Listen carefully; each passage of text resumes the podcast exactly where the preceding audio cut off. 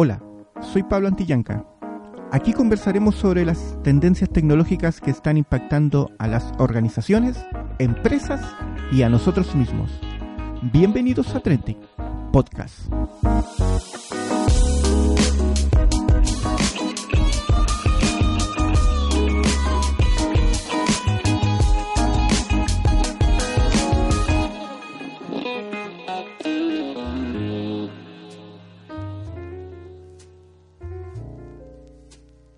Esta vez nos desplazamos hasta el Centro de Sistemas Públicos de Ingeniería Industrial de la Universidad de Chile para conversar sobre una tendencia que, si bien está presente hace varios años ya, ha vuelto a tomar eh, relevancia debido a que hace pocos días se está aprobando una ley sobre teletrabajo aquí en Chile, así que queremos conversar efectivamente sobre esa tendencia, qué es lo que ocurre y sobre un estudio que hicieron en este centro de investigación bien interesante respecto a una experiencia en el gobierno para conversar de ello y de este estudio, estamos con Javier Fuensalida, director de investigación del Centro de Sistema Público. Gracias, Javier, por tu tiempo. Muchas gracias, Pablo.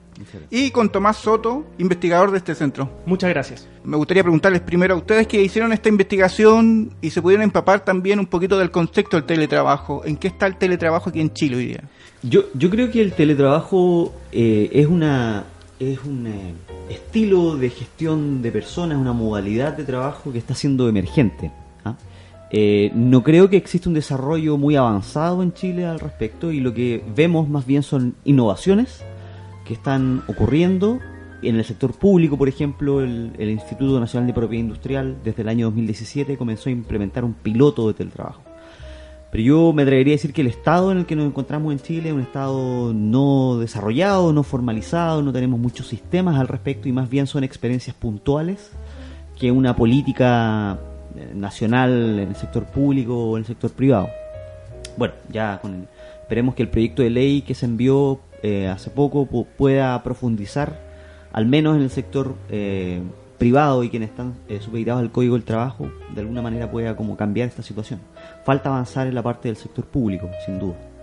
¿Y por qué, en términos generales, por qué creen que venimos hablando de teletrabajo hace varios años ya y, y como que no ha logrado esa penetración, esa utilización en el mercado chileno? ¿Por qué creen desde su perspectiva? Yo creo que eh, lo que pasa es que eh, es una forma de gestionar personas bien distintas. Eh, y esto su- supone cambios culturales que son bien difíciles de, generar. ¿ah? Eh, hay una cultura, por ejemplo, les cuento la experiencia de lo que ocurrió en el Instituto Nacional de Propiedad Industrial, que es de donde podemos hablar con mayor propiedad. Fue muy difícil comunicacionalmente poder que, que la idea vendiera, que la idea tuviese adhesión.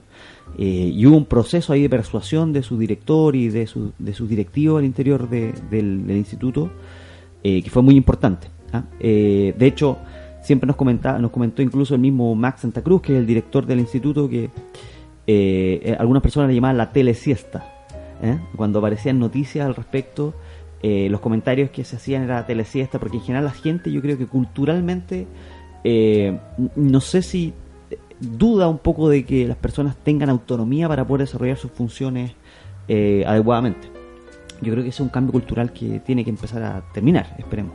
Y no es un tema de tecnología en definitiva, porque la tecnología hoy día está disponible para poder hacerlo. En algunos sectores sí, yo creo que está disponible. ¿ah? Eh, bueno, hay algunos, y esto es súper importante, que hay algunos, eh, eh, hay algunos lugares y algunas funciones específicas. Tomás sabe esto con mucha más propiedad que yo, que son susceptibles de teletrabajo y otras la verdad es que no son susceptibles de teletrabajo. Y este es un primer aprendizaje, por ejemplo, Claro. cuando nosotros hemos investigado el tema.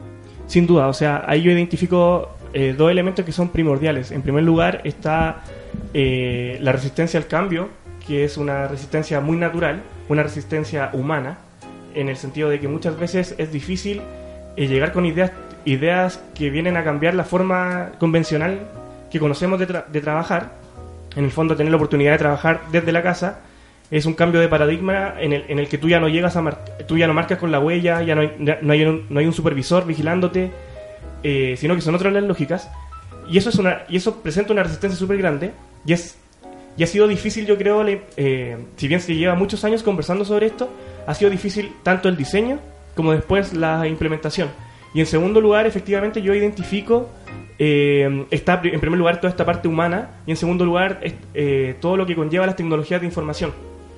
Pensemos en personas mayores de edad que ya no, que no solo están acostumbradas a trabajar de una cierta manera, sino que ahora se tienen que ir para el hogar y tienen que trabajar ahora desde, desde sistemas digitalizados, desde... Bueno, primero tienen que existir esos sistemas digitalizados y ahí eh, es más probable que esto sea posible implementarlo en el sector privado y no tan probable de implementarlo en el sector público. Pero yo creo que hay una mezcla ahí súper importante de estos dos elementos. Otro factor que, que, comúnmente cuando uno empieza a buscar sobre teletrabajo es que efectivamente mejora la calidad de vida. Todos los estudios, todos los, eh, eh, los análisis y los comentarios apuntan a que efectivamente mejora la calidad de vida, pero pero no necesariamente la productividad. Este será un factor de por qué quizás las empresas no se ven tan motivadas también a apostar por el teletrabajo, porque en definitiva va a mejorar en algo que no necesariamente le está impactando a ella directamente. De acuerdo. Sí, yo creo que eh, esa es una buena forma de poder pensar una, una, una razón del por qué esto no ha, no ha prosperado como uno quisiera. La evidencia que nosotros hemos recopilado respecto de la productividad y la relación que tiene la productividad con el teletrabajo, y esto es para el sector público y privado, es mixta, la verdad. No, no podemos decir, y, a priori no, no podemos decir que el teletrabajo genere mayor productividad, al menos en el corto plazo. Sí genera efectos sobre, por ejemplo, la retención laboral, eh, sí genera efectos sobre la calidad de vida de los, de los trabajadores, y además, eh, esto, esto es interesante, genera efectos en la conciliación del trabajo y la familia. Pero, y esto también tiene una, es interesante la pregunta que haces, porque supone un ejercicio anterior. Uno pensaría, eh, yo razonablemente entiendo las motivaciones, o sea, aquí estamos en el Departamento de Higiene Industrial, sabemos que esto también tiene un propósito de productividad. Pero aún resguardando la productividad, es decir, que la productividad se mantenga a determinados estándares, creo que la calidad de vida de los trabajadores también es un propósito en sí mismo. La calidad de vida de las personas, y esto puede tener efectos en el, largo plazo en el mediano plazo. Personas que están más estresadas. La verdad es que vivimos en, un, país que donde las psicopatologías están en alza. Eh, y, creo que es una medida para poder conciliar de, de, mucho mejor forma el trabajo y la familia. Si nos ponemos a pensar en los desplazamientos solamente de muchas personas que, por ejemplo, trabajan en, el centro y viven en la periferia, eh, eso tiene tremendos impactos en, en la calidad de vida de esas personas. Entonces, eh, manteniendo la productividad me parece que es, manteniendo la productividad, insisto, me parece que el hecho de que estas personas mejoren su calidad de vida es ya un propósito razonable al menos. De hecho, Javier, ahí yo quisiera agregar que, bueno, en nosotros nuestro estudio que se llama Teletrabajo en el Estado de Chile, efectos y desafíos para su diseño e implementación, en el Instituto Nacional de Propiedad Industrial, nosotros efectivamente eh, eh, comprobamos que la productividad no disminuía. Em, sin embargo, no, sin embargo, esta, claro, si, si bien aumenta un poco, no era, no era comprobable o no era conclusivo decir que aumentó debido al teletrabajo, pero sí hay un montón de otros efectos que sí podrían considerar las empresas privadas que, que trae como beneficios tanto para la organización como para los trabajadores eh, eh, individualizados. Por ejemplo, si nosotros pensamos en que mucha, mucha gente se va a teletrabajar, existe una nueva distribución física de la organización. Hay espacio ahí que, que ganaría la organización, por ejemplo. Eh, por otro lado, también está el, el, tema de la imagen, el cómo la empresa comienza a verse como una empresa más eh, modernizada, más adaptada a las tendencias del siglo XXI, incorporando habilidades que son necesarias para el futuro. Mm.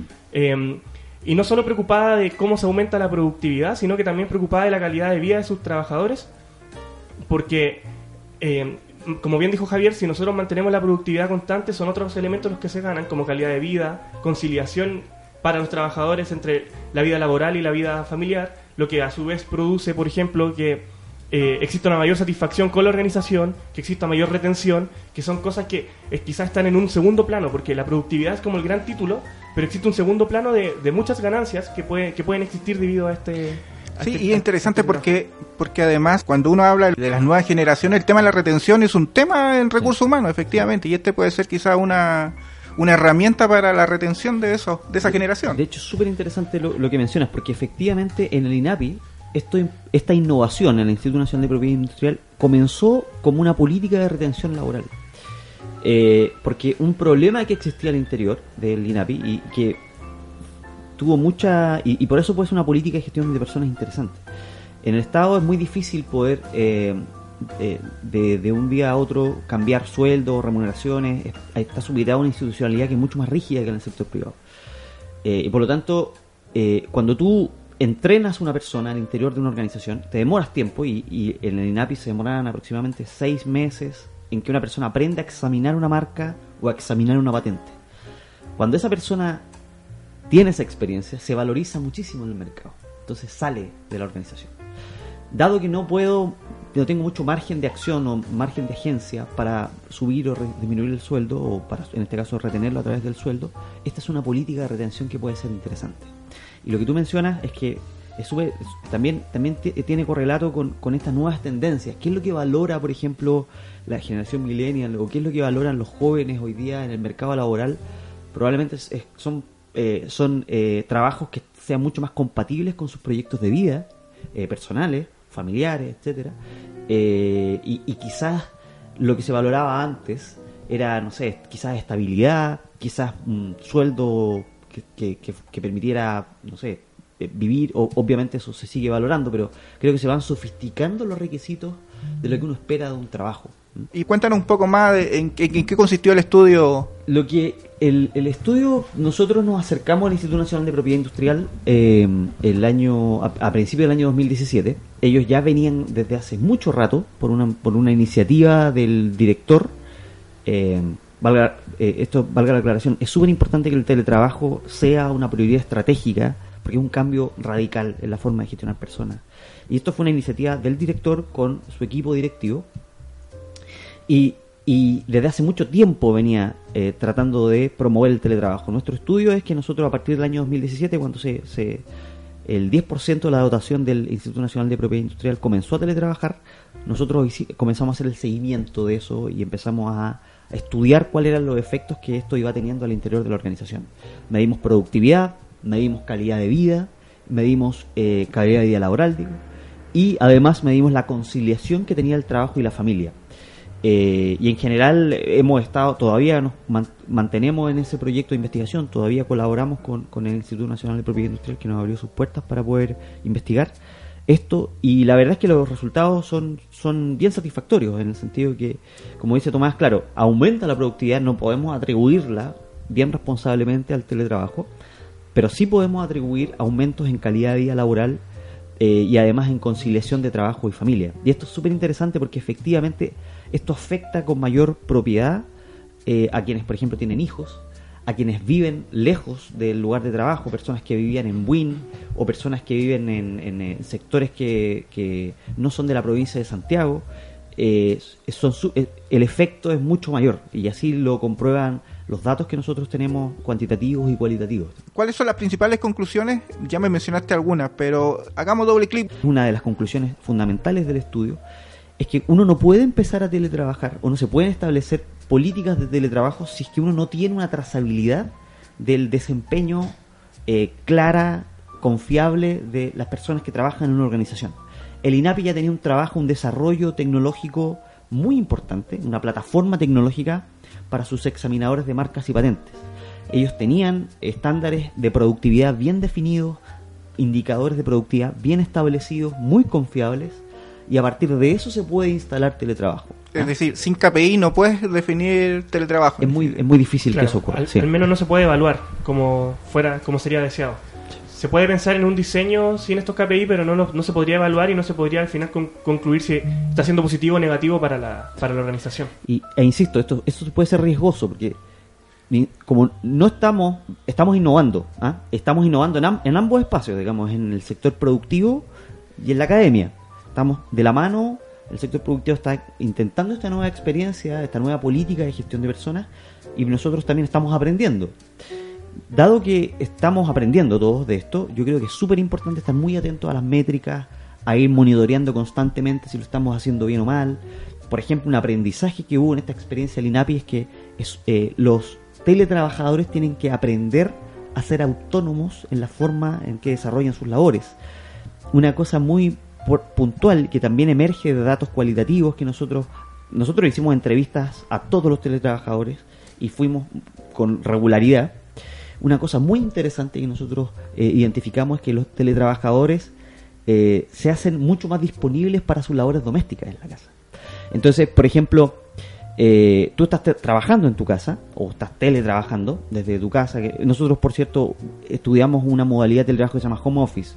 Hay teletrabajo que tú puedes trabajar desde cualquier parte del mundo, digamos, y hacer tu trabajo.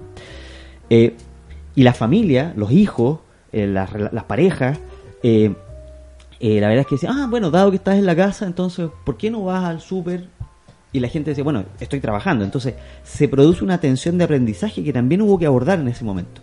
Es decir, eh, y por eso digo que es una política de gestión de personas. No se trata solamente de, mandar personas a trabajar a sus casas, sino que también hay que enseñarles, por ejemplo, cómo diferenciar espacios de trabajo respecto de la familia, cómo los teletrabajadores tuvieron que aprender a poder separar estos espacios a través de capacitaciones, a través de instancias de formación.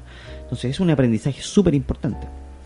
Y un último aprendizaje es que esto fue, y, lo quiero reiterar porque muchas veces se toma como una política adicional. Yo creo que este es un cambio eh, radical en la forma en cómo uno ve la gestión de personas.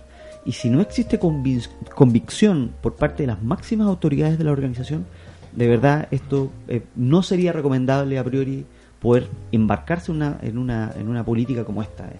No puede partir de una área en específica, sino que tiene que ser organizacional completa. Sí, sí, de acuerdo. Si tuviéramos, para complementarte Javier, si tuviéramos que hablar también de conclusiones, yo destaco dos o tres incluso. La primera tiene que ver con las personas de la organización. O sea, si hay mujeres que están teletrabajando, la organización tiene que cuidar mucho el hecho de que no se exacerbe el rol de género, estando, por ejemplo, la mujer en la casa trabajando. Eh, cuidar también, por ejemplo, a las personas que, que no se fueron a teletrabajar, que se quedaron en la, en la organización misma. ¿Qué pasa con ello? La literatura, por ejemplo, dice que hay tanto efectos negativos como positivos para los no teletrabajadores también. Por ejemplo, los no teletrabajadores en la literatura se declara que encuentran que es injusto que ellos no pudieran teletrabajar cuando otros sí pudieron. Y por otro lado, también otras personas declaran que se sienten mucho más eh, tranquilos al haber menos gente desde la organización. Y, mm, y además también mencionando a las personas de la organización, hay un, como bien dijo Javier, los directores nacionales tienen que estar, o, o los gerentes generales del mundo privado, tienen que estar muy comprometidos para que esta política se lleve adelante y además las jefaturas directas de los teletrabajadores también se ven afectados, se ven afectados tanto en su coordinación, digamos afectados positiva o negativamente, mm. se ven afectados desde el punto de vista de la coordinación, desde la comunicación y ellos en, de cierta manera también asumen eh, los costos del teletrabajo sin siquiera haberles a ellos preguntado si estaban de acuerdo o no con, el teletrabajo. Y una segunda conclusión que yo considero importante, que ya lo habíamos conversado antes, tiene que ver con esto de la, de la modernización en dos etapas, principalmente en el Estado. Em, es súper importante que antes de que el teletrabajo se implemente, existan esos factores críticos ya implementados para que esta política se lleve a cabo de buena manera. Es decir, por ejemplo, en el INAPI llevan muchos años em, implementando todo un sistema de digitalización Estaban trabajando en un proyecto de paperless que ya, que en el fondo era reducir, la, eh, reducir el, papel y pasar todo a computador. Entonces eso dio, eso dio como resultado eh, de forma muy natural que el teletrabajo llegase a implementarse. Eh, esto, esto en el Estado quizás no es tan frecuente, entonces por eso se plantea esta modernización en dos etapas. O sea, una primera modernización ya como que, que, efectivamente existan estos KPI, que efectivamente exista la tecnología de información que efectivamente los trabajadores ya estén capacitados para poder trabajar desde distancia. Mm. Y después, por supuesto, eh, la posibilidad de implementar el teletrabajo. Esto en el sector privado es, un poco más fácil porque ya esta primera, esta primera fase de modernización ya la tienen. Y podrían pensar más de manera más natural en un diseño que, que se adapte a su organización. Y en el estudio en INAPI los teletrabajadores fueron de distintas áreas, distintos roles. ¿Qué roles fueron los que...? en general, y también ese es otro hallazgo del estudio. Hay roles respondiendo a la primera pregunta, eh, se teletrabajaron eh, personas que trabajaban, que estaban en el departamento de marcas, examinaban marcas para asignar propiedad industrial de marca, patentes, patentes, eh, patentes de, y nuevamente examinadores de patentes y quienes trabajaban en el call center. y aquí hay, un, aquí hay un dato interesante y un hallazgo interesante también. Las áreas que requieren, que se pueden desarrollar de forma autónoma, es decir, examinación de marcas o patentes, que es un proceso bien independiente respecto del resto. Tú revisas, estás frente a un computador y puedes desarrollar, lo puedes hacer desde la organización donde trabajas o desde tu, desde la comodidad de tu hogar. Eh, y hay mucha más flexibilidad respecto de cuándo hacerlo, eh, cómo hacerlo, a qué hora, etcétera, etcétera. El call center es distinto, por ejemplo. El call center, quienes estaban o trabajaban en el área de call center, básicamente es trasladar el módulo de atención hacia la casa. Eh, sin la flexibilidad que tenían estas otras dos áreas, porque básicamente hay que atender teléfono horarios de atención regulares. Entonces, básicamente fue. Y los efectos que hubo en esas áreas eh, sobre la calidad de vida laboral y sobre la conciliación fueron inferiores.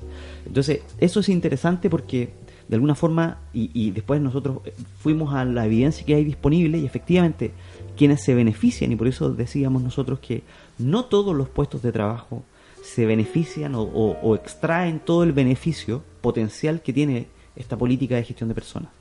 Eh, en particular, las áreas que están más vinculadas con actividades individuales, con actividades que pueden desarrollarse de forma independiente, pero si, si está supeditada a una coordinación constante, probablemente existe una merma o, tienes de plano que atender a personas, tienes que atender a público, evidentemente eso no, no, no, es susceptible, a menos a priori, de poder ser teletrabajable. Entonces, eso es una conclusión del estudio importante. Ya hablamos de las necesidades de los KPI, de, de, esta modernización en dos etapas en la, en la universidad. ¿Qué otras condiciones son necesarias para que de alguna manera el teletrabajo le saquemos el mejor provecho posible dentro de las organizaciones? acá eh, Tomás mencionó algo que también fue parte del estudio. Cuando uno teletrabaja en general, y dado que es un proyecto estratégico de las organizaciones, y ya lo mencionamos, un riesgo que puede ser muy interesante es que uno descuide al resto de los trabajadores. Y eso es una evidencia que nosotros constatamos en este estudio, no porque se haya descuidado, sino porque de alguna forma es un riesgo. Y por otro lado, eso, eso también tiene un correlato con lo que nosotros hemos investigado en otra evidencia comparada disponible las, personas, obviamente dentro de las organizaciones, eh, todos somos susceptibles de determinadas percepciones, entonces pueden empezar a generarse ciertos conflictos internos, podría eventualmente generarse ciertos conflictos internos. Entonces es tan importante cuidar porque esto tiene efectos sobre los teletrabajadores y también sobre quienes se quedan trabajando en la organización, positivos y negativos. Entonces, como hablaba de que es una política de gestión de personas, uno mal podría solo centrarse en los teletrabajadores y, decir, ah, perfecto, esto no afecta a nada, a nada más que este número de teletrabajadores X. Y yo creo que el resto de los trabajadores también se ve afectado por esto. Y, hay que tomar medidas al respecto. Por ejemplo, establecer algunos mecanismos, no sé si de compensación, pero de alguna forma señales que digan, bueno, ustedes también son importantes, también nos preocupa lo que les pase a ustedes.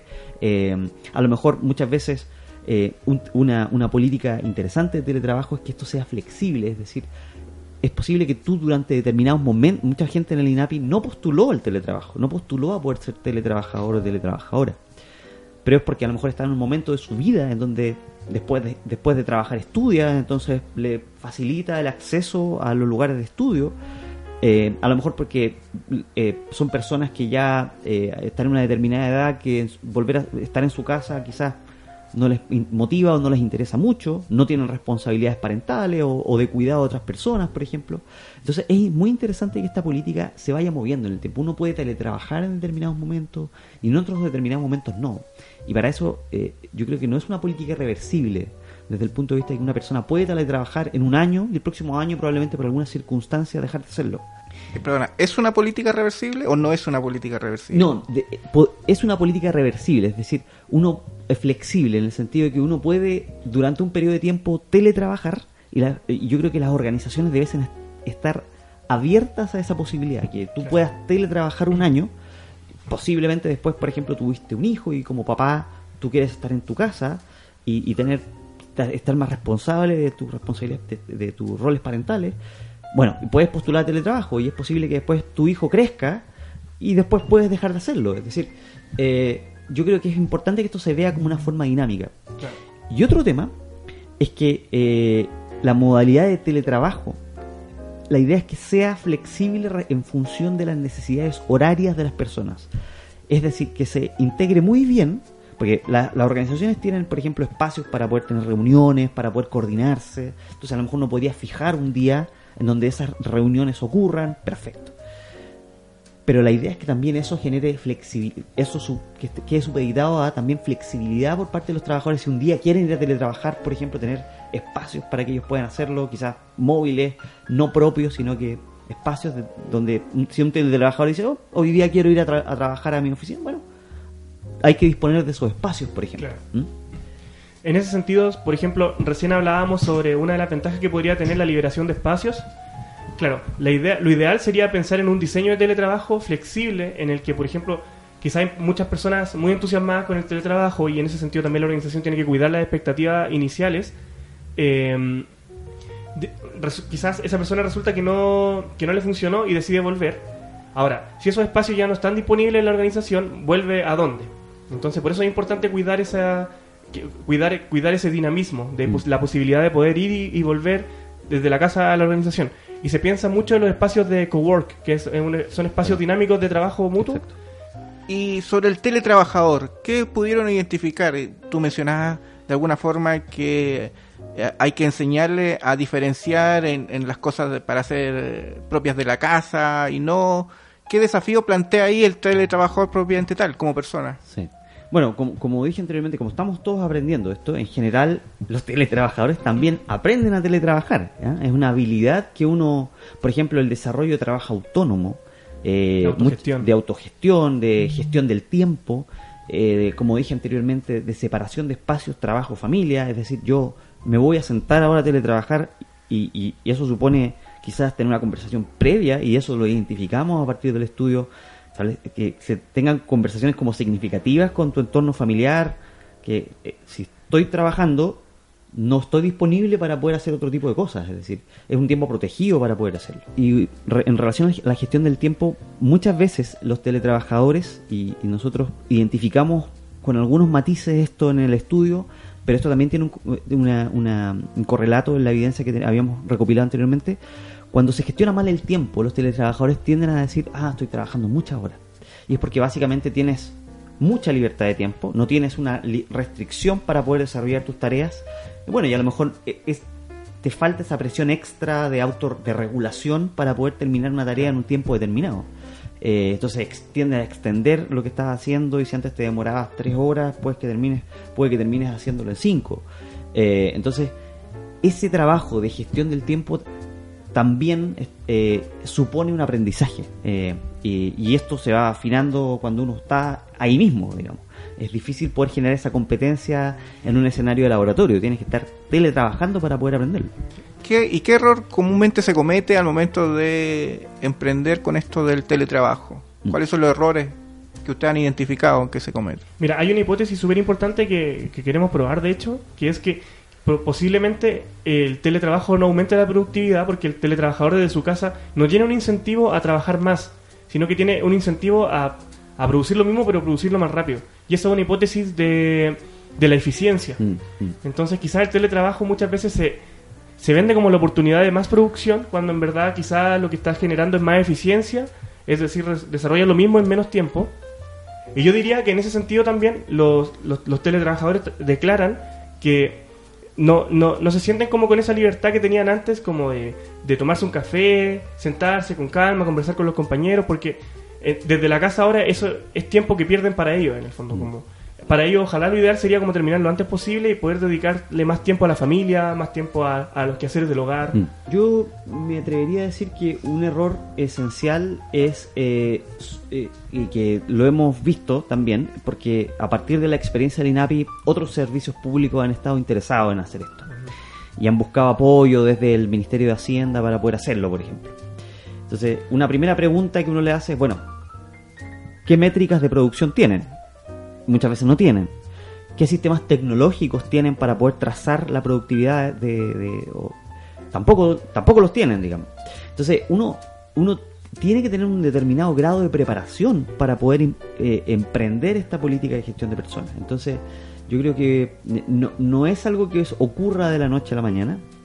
Eh, y, yo creo que subestimar esta política sería un error eh, que puede ser un poco catastrófico, digamos, porque afectaría a la organización, pero también afecta a la idea.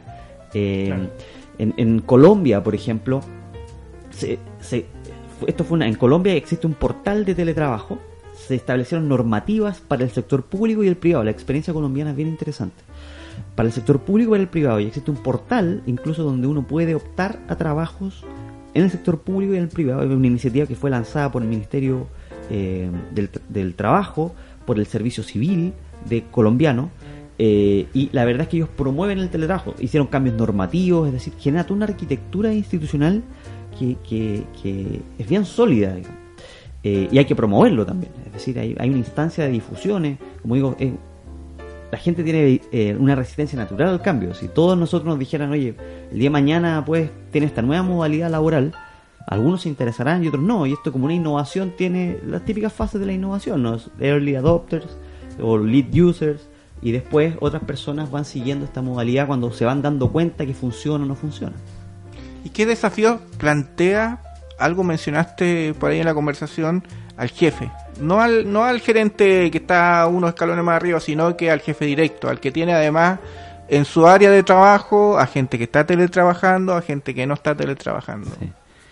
Mira, un, una- un hallazgo interesante es que efectivamente hubo un, donde hubo más resistencia eh, para el teletrabajo, efectivamente emergen estas capas como más de, de- de- de ma- mandatos de, no, sé si de segundo orden, de segundo orden jerárquico más bien, ¿ah? que tienen una interacción constante con los teletrabajadores. Eh, primero porque existe una percepción de pérdida de control. eh, entonces, inicialmente uno dice, oh, va a teletrabajar esta persona, entonces lo voy a perder. O sea, va a estar en la playa, digamos, ¿ah? Mientras debes estar tra- trabajando. Entonces, cambiar esa percepción es un trabajo también. ¿ah? Y además va a estar él en la playa y no yo en la playa. Y, y no yo en la playa, claro. y, y por otro lado, esto supone esfuerzos de coordinación mucho más intensivos que antes. ¿ya? Es decir, es muy distinto coordinarse cuando yo te quiero decir algo, estás a una puerta, a, a tres pasos de distancia, o puedo girar y te digo qué es lo que quiero, a mandar un correo, a llamarte por teléfono. Eh, ya supone un costo de, de transacción o de coordinación mucho mayor. Entonces, ya eso voy. Eh, el teletrabajo tiene efectos para teletrabajadores, pero también para quienes se quedan en la organización trabajando. Y quienes tienen estos costos, o quienes a quienes se le endosan estos costos, muchas veces son estas instancias de supervisión. Y por eso es importante también abarcar eh, o abordar eh, eventuales eh, problemas que emerjan con esto. Mejorar las tecnologías de información para la, coordinación. eh, por otro lado, dar la certeza o establecer quizás algún más, mayor grado de, autonomía a, la- a, la- a los estos instancias de supervisión para que puedan controlar a sus teletrabajadores. eh, para que no exista esta percepción, digamos, de que los pierdo y ya no tengo agencia sobre ellos. ¿ah? Eh, eso es un hallazgo que nosotros también identificamos. O sea, fue, una, fue también un aprendizaje a partir de la experiencia del INAPI. Buenísimo. Y para ir terminando, teletrabajar en realidad es una oportunidad para las distintas organizaciones. Se debería teletrabajar. Yo diría que para cerrar, bueno, el teletrabajo efectivamente plantea un gran desafío.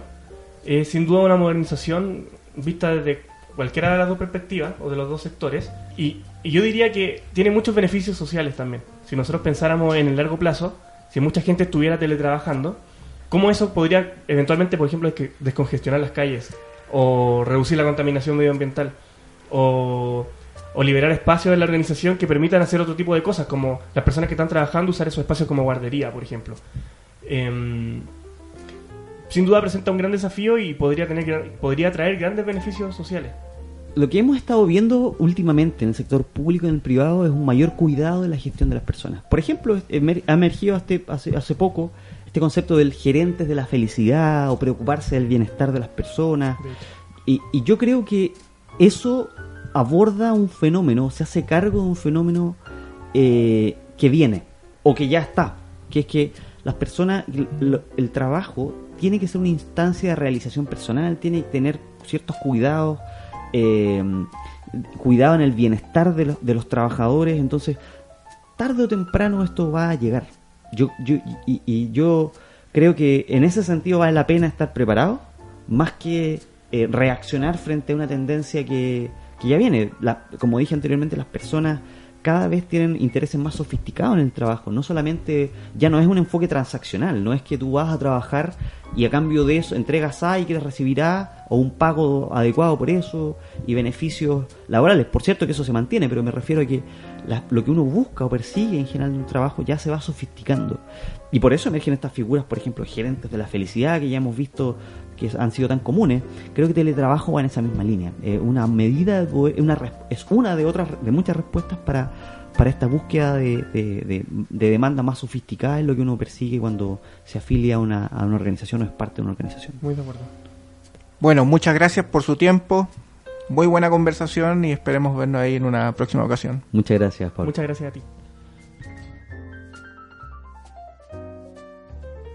Así concluimos un nuevo podcast. Esperamos que hayas disfrutado de la conversación. Te invitamos a seguirnos en nuestras redes sociales, Twitter, Facebook y LinkedIn. Y recuerda, todos los martes, un nuevo podcast sobre las tendencias tecnológicas que están impactando a las organizaciones, empresas y a nosotros mismos. Gracias por escucharnos. Esto fue Trentic Podcast.